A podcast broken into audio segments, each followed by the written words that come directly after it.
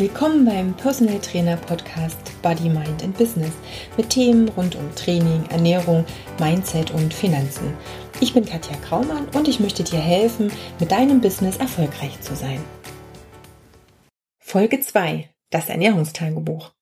In der heutigen Folge werde ich dir erklären, warum für mich das Ernährungstagebuch das beste Tool ist, um den Ist-Zustand meines Kunden zu ermitteln warum das für mich dann die beste Möglichkeit ist, zusammen mit dem Kunden Strategien zu erarbeiten.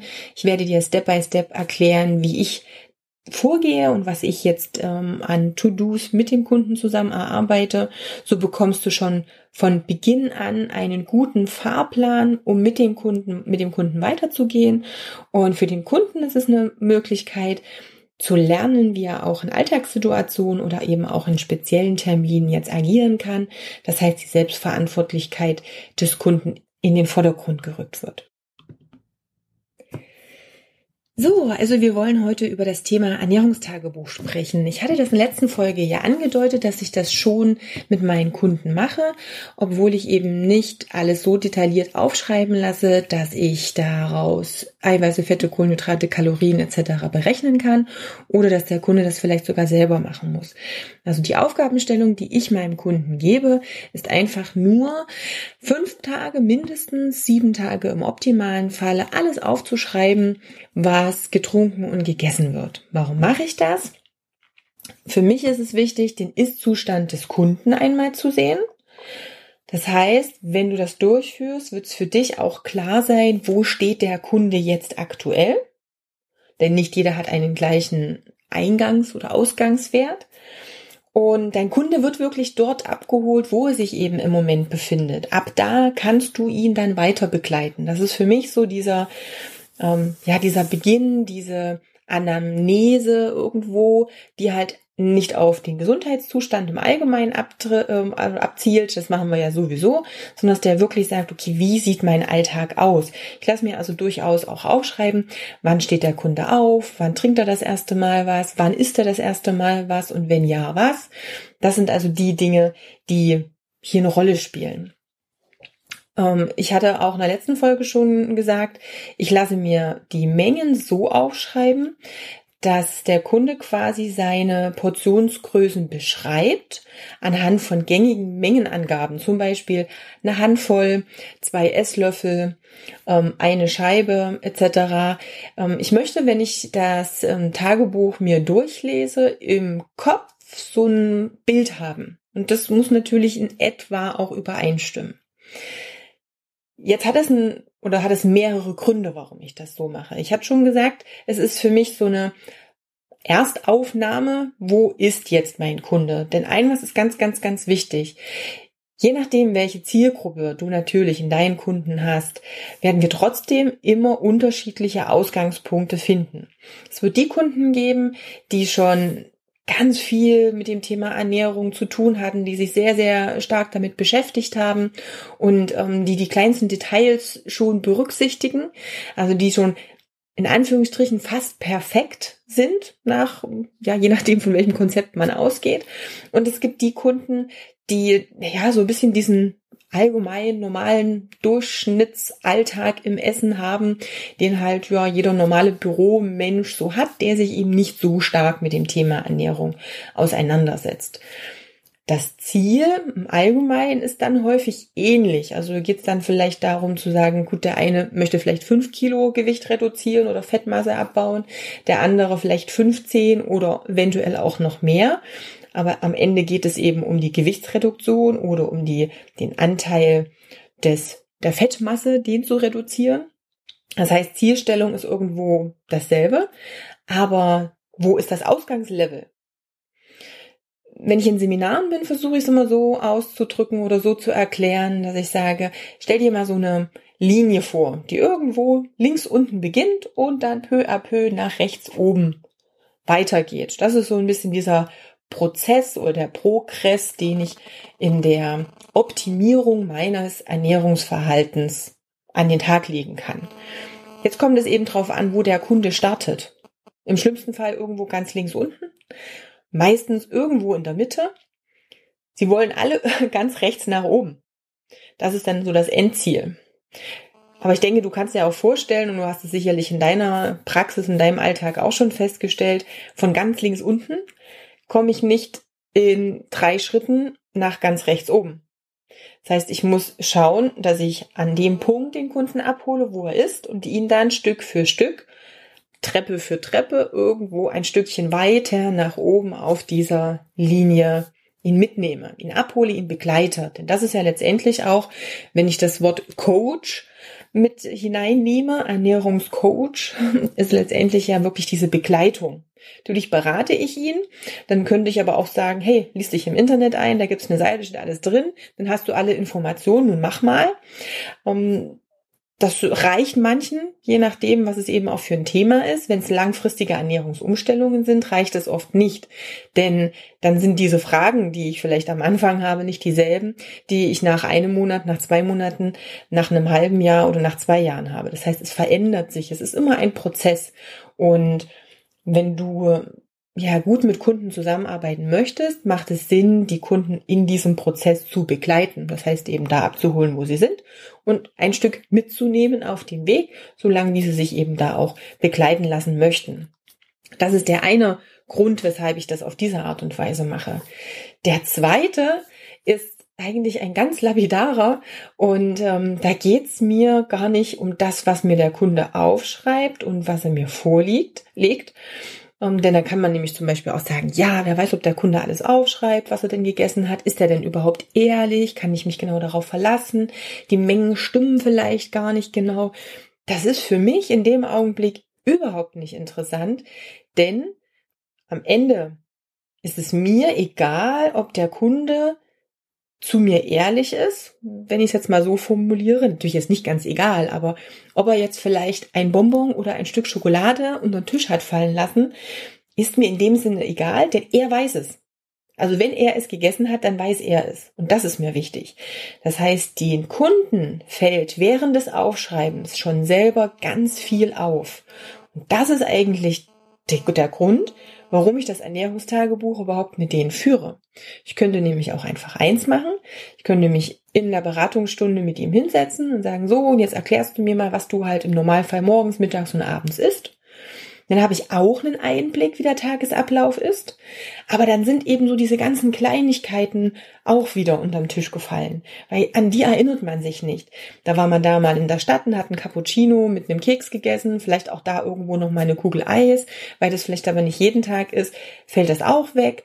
Ähm, man trinkt vielleicht Getränke, die trotzdem auch eben einen Kalorienanteil haben und vergisst es, weil es eigentlich nur Wasser mit Geschmack ist. Das sind so die, solche Kleinigkeiten, die den Kunden in dem Augenblick, wo sie mir vielleicht erzählen, was sie jeden Tag so essen, gar nicht so auffallen. Weil der Kunde das aber auch nicht für wichtig hält, beziehungsweise weil das wirklich gar nicht im Fokus drin ist. Aber wenn sie an dem Tag plötzlich alles aufschreiben müssen, was da in den Mund hineingeht, dann A, sagen auch vom Feedback her der Kunden einige schon, oh nee, das lasse ich jetzt lieber, das muss ich ja auch wieder aufschreiben. Nee, dann esse ich es gar nicht erst. Also auch das führt schon zu einer Verhaltensänderung, das Aufschreiben müssen. Das zweite ist eben, dass viele wirklich dann sagen, jetzt ist mir erstmal aufgefallen, was ich den ganzen Tag so an Kleinigkeiten doch esse, wo man da mal in die und wenn es die Nüsse sind, reingreift wenn, und da mal äh, die Gummibärchen, die vielleicht im Büro auf dem Tisch vom ja, vom Kollegen stehen sind. Also diese ganzen Kleinigkeiten, die man sonst nicht in den normalen ja, einem normalen, normalen Aufzählung eines Tagesplans mit reinen. Wirklich so das, was so irgendwo nebenbei ist. Wenn die Aufgabe wirklich besteht, alles aufzuschreiben, dann haben sie eben auch den Fokus auf all diese Kleinigkeiten. Und das fällt den Kunden schon beim Aufschreiben auf. Und es ist eigentlich zu 90 Prozent so, dass innerhalb dieser Woche des Aufschreibens schon bestimmte Dinge geändert werden. Obwohl ich am Anfang immer sage, Bitte schreib es genauso auf, wie du es bisher machst. Du änderst bitte gar nichts. Es geht uns wirklich darum zu sehen, was denn bisher deine Ernährungsweise war.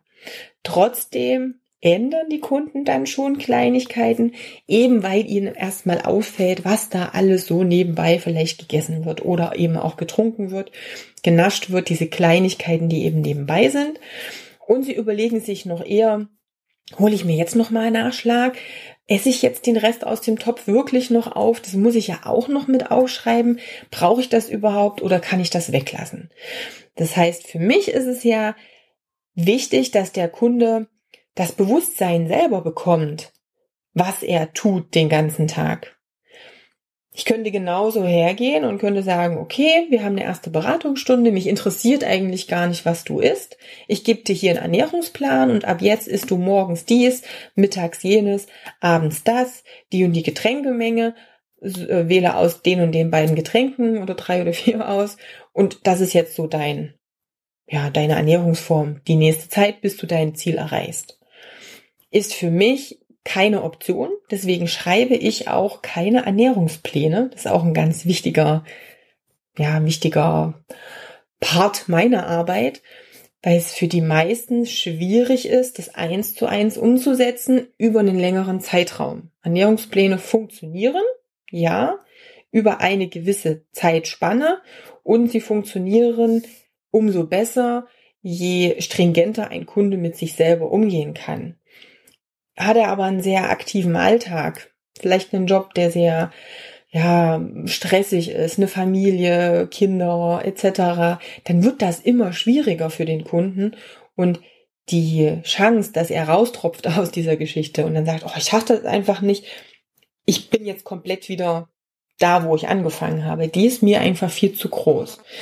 Ich habe also in meiner Arbeit festgestellt, wenn ich mit einem Ernährungsprotokoll arbeite, versuche ihn da abzuholen, wo er ist und dann begleite, habe ich wesentlich bessere Erfolge mit der Ernährungsumstellung. Das heißt, was mache ich dann ganz genau? Nummer eins, wenn er mir das Ernährungsprotokoll mitbringt, frage ich ihn als erstes, was ist dir selbst aufgefallen? Da kommen dann eben die Dinge, dass dann gesagt wird, hm, mir ist aufgefallen, dass ich gerade, wenn ich im Büro bin, hier und da und dort das genascht habe oder da noch was dazu kam. Oder mir ist aufgefallen, dass ich sonst eben immer noch mal den Topf leer kratze. Das mache ich jetzt nicht mehr. Ich habe einfach gesagt, nein, das brauche ich eigentlich gar nicht. Ich bin ja schon satt. Ich habe dann aufgehört. Ich wollte das gar nicht mit aufschreiben. Das können ganz, ganz unterschiedliche Sachen sein. Das kann natürlich auch sein, dass jemand sagt, oh, mir ist erstmal aufgefallen, dass ich den ganzen Tag nichts gegessen habe und dann eben abends plötzlich der Hunger, der Appetit, der Sturm auf den Kühlschrank kam. Ist erstmal völlig egal. Das ist auch immer komplett wertungsfrei. Ich schreibe mir das natürlich alles auf. Bei mir ist erstmal wichtig, diese Selbstreflexion des Kunden. Was hat er schon festgestellt, was Probleme sind? Dann schauen wir uns schon zusammen nochmal dieses Ernährungsprotokoll an. Ich frage vielleicht nochmal nach, wenn mir irgendwas unklar ist. Hab schon mal einen ersten Überblick über den Tag. Und natürlich, ne, im Kopf habe ich dann vielleicht so Sachen, wo ich sage, oh, das könnte man besser machen, das, das, das, das, das. Je nachdem, an welchem Punkt meiner Geraden, die so schön nach oben verläuft, er steht, sind es eben mehr oder weniger Dinge, die ich noch optimieren kann. Wichtig ist jetzt aber auch, dass wir uns nie mehr als drei Sachen rausnehmen, die wir dann dem Kunden mitgeben als Hausaufgabe, die er dann verändert. Und da schaue ich mir natürlich an, was sind so für mich die größten Dinge oder die Dinge, die eine mit einer kleinen Änderung einen großen Effekt auch haben können. Und das sind verschiedene Sachen. Wir werden uns über diese ganzen kleinen Details, warum das eine oder das andere Sinn macht, auf alle Fälle nochmal in separaten Folgen um, unterhalten, weil man das natürlich jetzt nicht in den nächsten zehn Minuten runterbrechen kann. Aber das könnten, um Beispiele zu nennen, sein, wie sieht's mit der Trinkmenge aus? Ich habe das dann natürlich ganz häufig, dass ich gerade entweder bei Außendienstlern oder eben auch bei Menschen, die sehr viel Kundenkontakt haben, viele Beratungen auch haben, die viel Kaffee trinken, irgendwo vielleicht zehn Tassen Kaffee stehen, aber bis 17 Uhr nicht mal ein Glas Wasser dann wäre das für mich schon ein Punkt, den ich als aller, allererste Hausaufgabe mitgeben würde, zu sagen, hey, wir gucken uns jetzt nochmal die Getränkemenge an. Was solltest du trinken? Und dann schau mal, wie wir es umsetzen können. Und dann ist jetzt in diesen Hausaufgaben und diese Umsetzung ganz wichtig, dass du das mit dem Kunden zusammen besprichst. Das heißt, was kann er sich jetzt vorstellen zu ändern? Wenn wir das Thema haben, Getränke, Wasser ist eine wichtige Geschichte. Wir brauchen letztendlich die Flüssigkeit, um zu entgiften. Die Nieren brauchen die Flüssigkeit, jede Zelle, Konzentrationsfähigkeit, Denkvermögen etc. Das heißt, es ist erstmal unumstritten, dass wir eine gewisse Flüssigkeitszufuhr brauchen. Und jetzt kommen wir an den Punkt dann zu sagen mit dem Kunden, jetzt hast du den ganzen Tag nichts getrunken, weil es war so viel Kaffee. Was denkst du, wie könnten wir das jetzt hinbekommen, dass du mehr Wasser trinkst? Was kannst du dir vorstellen? Also es muss einfach auch immer eine Möglichkeit geben, dass der Kunde von sich aus sagt, ja, hm, ich könnte vielleicht versuchen, zu jedem Kaffee auch ein Glas Wasser zu trinken. Dann trinkt er wahrscheinlich gar nicht mehr so viel Kaffee. Oder ich versuche morgens, bevor ich aus dem Haus gehe, schon mal mein erstes Glas Wasser zu trinken. Oder ich schaue, dass ich vor eine halbe Stunde vor dem Essen, vor meinem Frühstück, noch mal ein Glas Wasser trinke. Was es dann ist, also was sich der Kunde vorstellen kann, das erarbeitest du zusammen mit ihm. Aber wichtig ist, der Kunde macht selber auch schon die Vorschläge. Und wir sind heute in einer Situation, wo die Kunden nicht komplett wissenslos sind. Die wissen das alles. Also ein Grundverständnis für gesunde Ernährung ist da und die Basics sind auch da. Es geht immer wieder nur darum, dass es den Kunden schwer fällt, das umzusetzen. Und diese Umsetzung geht nur, wenn sie selber auch spüren, wo habe ich da jetzt irgendwo ein Defizit? Wie kann ich das umsetzen? Und selber eben diese Vorschläge machen. Du leitest das, du gibst vielleicht auch Möglichkeiten vor. Der Kunde sagt aber dann, was für ihn machbar ist. Und wenn wir uns dann auch eine Geschichte geeinigt haben, wenn er zum Beispiel sagt, okay, er versucht es jetzt morgens vorm ähm, aus dem Haus gehen, schon mal das erste Glas Wasser zu trinken, dann im Büro in der Frühstückspause ein Glas Wasser einzubauen und dann halt immer vielleicht genauso viel Wasser wie Kaffee immer zum Kaffee dazu zu trinken, dann wird das schriftlich festgehalten. Das heißt, dann gibt's nochmal so eine kleine Zusammenfassung, nehme ich mir erstmal ein Blatt vor, wo ich diese Punkte aufschreibe. Meistens tippe ich das dann nochmal ab, schicke es ihm entweder zu. Wenn ich es parallel mache, gebe ich es ihm als Handout in Anführungsstrichen oder Erinnerungshausaufgabenzettel immer gleich mit. Aber diese Vereinbarungen, denen der Kunde zugestimmt hat, ganz wichtig, die werden natürlich auch festgehalten, aufgeschrieben. Zum einen für mich, damit ich in der nächsten Stunde genau weiß, ah, was war denn die Hausaufgabe? Und nachfragen kann, was hat denn schon geklappt?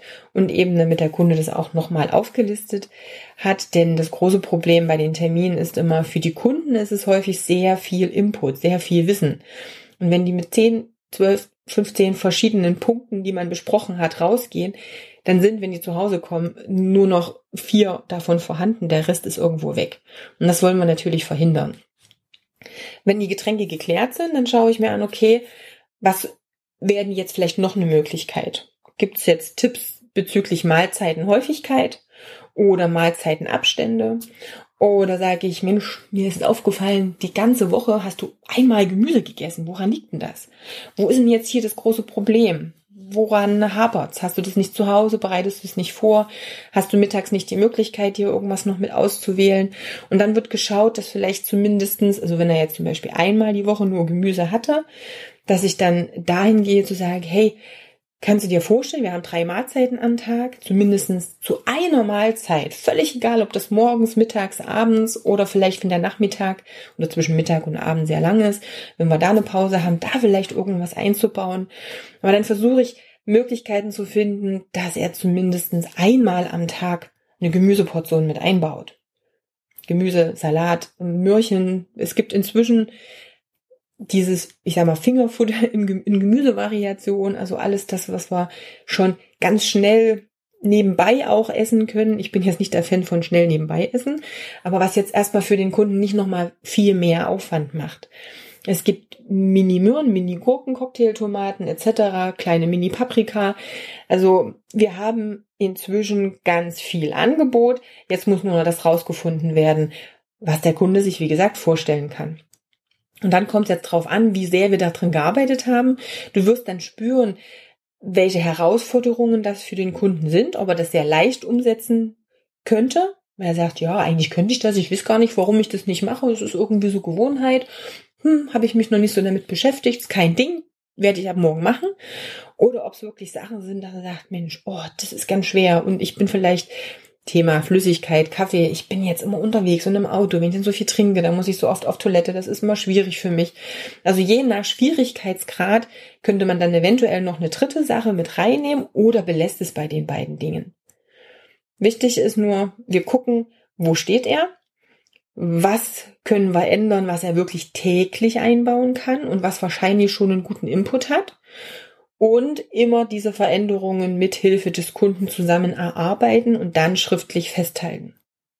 Und mit diesem Hausaufgabenzettel, wie ich es vorhin schon gesagt habe, geht er dann nach Hause, setzt das um. Ich muss mindestens eine vielleicht auch zwei Wochen Zeit vergehen lassen, um dem Kunden die Möglichkeit zu geben, das eben auch in den Alltag zu integrieren. Also dann zwei Tage später den nächsten Termin zu machen, wird schwierig, dann ist es, dann hat er noch gar nicht probiert, ob das jetzt auch eine Woche oder zwei oder drei oder vier funktionieren würde. Also Minimum eine Woche, im optimalen Fall vielleicht so 14 Tage, weil dann hat man so ein bisschen den Alltag drin und weiß dann schon, okay, wo hapert's jetzt vielleicht noch? und was funktioniert sehr gut. Und dann zum nächsten Termin wird eben geschaut, hey, das und das und das waren die Aufgaben. Wie hatten das funktioniert? Kannst du das umsetzen die Woche? Gab es irgendwo ein Problem? Wenn es ein Problem gab aus irgendeinem Grund, was gibt es vielleicht für Alternativen oder für Lösungsmöglichkeiten? Und dann wird der nächste Step gemacht.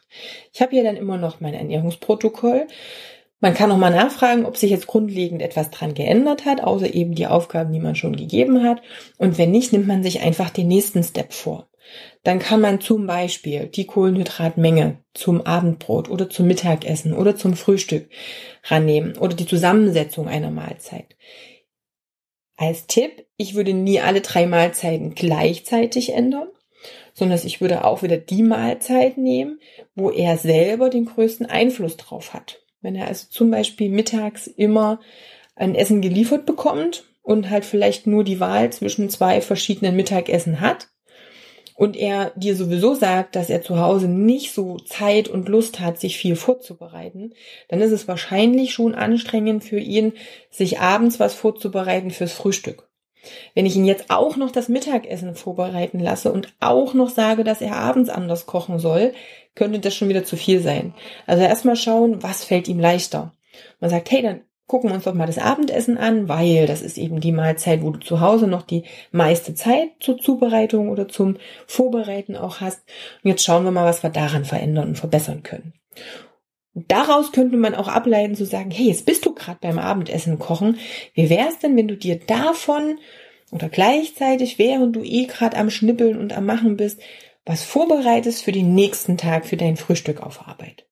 Also dass wir Stück für Stück diese Linie, die ich am Anfang beschrieben habe, mit dem Kunden zusammen weitergehen und immer wieder den nächsten Optimierungsschritt reinbringen.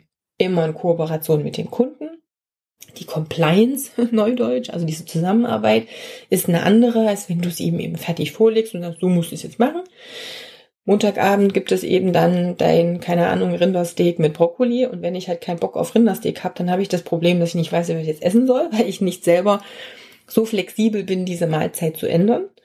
Ähm, nein, du versuchst eben die Möglichkeit zu geben, zu sagen, hey, wichtig ist, dass du Gemüse hast. Was gibt's denn da für Möglichkeiten, die du gerne auch isst? Können wir ja auch nochmal ein paar Varianten aufschreiben, aus denen kannst du wählen. Das ist überhaupt kein Problem.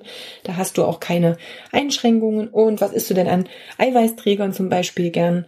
Das und das und das und das könnte man jetzt auch machen in der Zubereitung. Schau mal, Gewürze, was könnten wir hier jetzt noch mit reinbringen, dass die geschmackliche Vielfalt auch da ist. Also versucht da zusammenzuarbeiten mit dem Kunden, dass es wirklich ein Coaching ist. Coaching heißt für mich, den Kunden befähigen, dass er eigenverantwortlich dann selber seine Ernährung im Positiven steuern kann. Für mich funktioniert es sehr gut eben mit diesem Ernährungstagebuch und mit der Arbeit daran und dann zu schauen, wie ich mit dem Kunden gemeinsam hier Schritt für Schritt vorwärts gehen kann. Deshalb funktionieren für mich persönlich Ernährungspläne nicht. Es sei denn natürlich, die Ernährungspläne sind so flexibel wieder gestaltet, dass sie dem Kunden auch wieder diese Auswahlmöglichkeiten lassen. Also da gibt es natürlich auch verschiedene Möglichkeiten und verschiedene Konzepte. Aber wie gesagt, es kommt ja immer darauf an, mit welcher Zielstellung dein Kunde zu dir kommt, wie individuell du mit dem Kunden auch arbeiten möchtest. Das heißt, fassen wir einfach nochmal ganz kurz zusammen. Für mich hat ein Ernährungstagebuch den Vorteil, dass A, der Kunde selbst reflektiert, weil er während des Aufschreibens schon sehr, sehr viele Gewohnheiten bei sich entdeckt, die vielleicht auch nicht so günstig sind.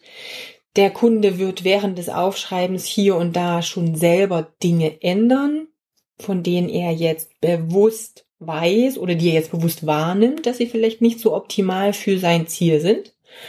Ich habe für mich einen guten Ist-Zustand und kann schauen auf dieser Linie, ja, wo ungefähr befindet sich der Kunde. Ich habe einen guten Beginn, um zu sagen, wo fangen wir jetzt die ersten Umstellungen an? Was wird dir in deinem Alltag jetzt leichter fallen? Und du hast aber, wenn du das regelmäßig mit implementierst, also regelmäßig mit in deinen Alltag integrierst, einen sehr großen Effekt, weil es eine regelmäßige Geschichte dann auch wird. Ich kann zusammen mit dem Kunden dann mein Vorgehen ähm, festlegen. Ich kann das verschriftlichen, ihm als Hausaufgabe geben und ich habe in der nächsten Stunde oder beim nächsten Coaching-Termin wieder die Möglichkeit, genau da anzusetzen. Ich habe also auch keinen roten Faden, der irgendwo verloren geht, sondern der zieht sich die ganze Zeit durch und ich kann im Tempo des Kunden, so wie er Fortschritte macht, mitgehen.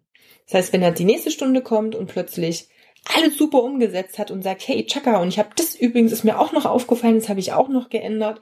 Und du merkst, hey, der ist total, ähm, ja, der, der, der geht da komplett mit und der gibt sich sehr, sehr viel Mühe und du merkst, dass er auch an seinen Ernährungsgewohnheiten oder aber auch den Lebensstilgewohnheiten was ändern möchte. Klar, dann kannst du ihm vielleicht gucken, ob du eine Aufgabe mehr gibst. Wenn du merkst, oh, es fällt ihm sehr schwierig, der Knoten ist noch nicht ganz geplatzt, passt du dich seinem Tempo an. Auch eine gute Möglichkeit ja, wie gesagt, für mich die Vorteile, die ich gerade aufgezählt habe. Du hast eine gute Möglichkeit, das alles gut zu dokumentieren und den Kunden eben im Coaching auch mitzunehmen. Ja, das soll es für heute erstmal gewesen sein, um das jetzt nicht noch ewig lang ähm, hinauszuzögern. Ich freue mich natürlich, wenn dir ja, die Tipps irgendwo helfen, schreib mir das gern. Also kannst mir gerne auch auf der Website eine E-Mail hinterlassen. Kontakt at katjakraumann.com. Schreib mir deine Fragen, Anregungen oder einfach dein Feedback, falls du das mit einem Kunden mal ausprobiert hast. Dann hören wir uns beim nächsten Mal und ich sage erstmal Tschüss.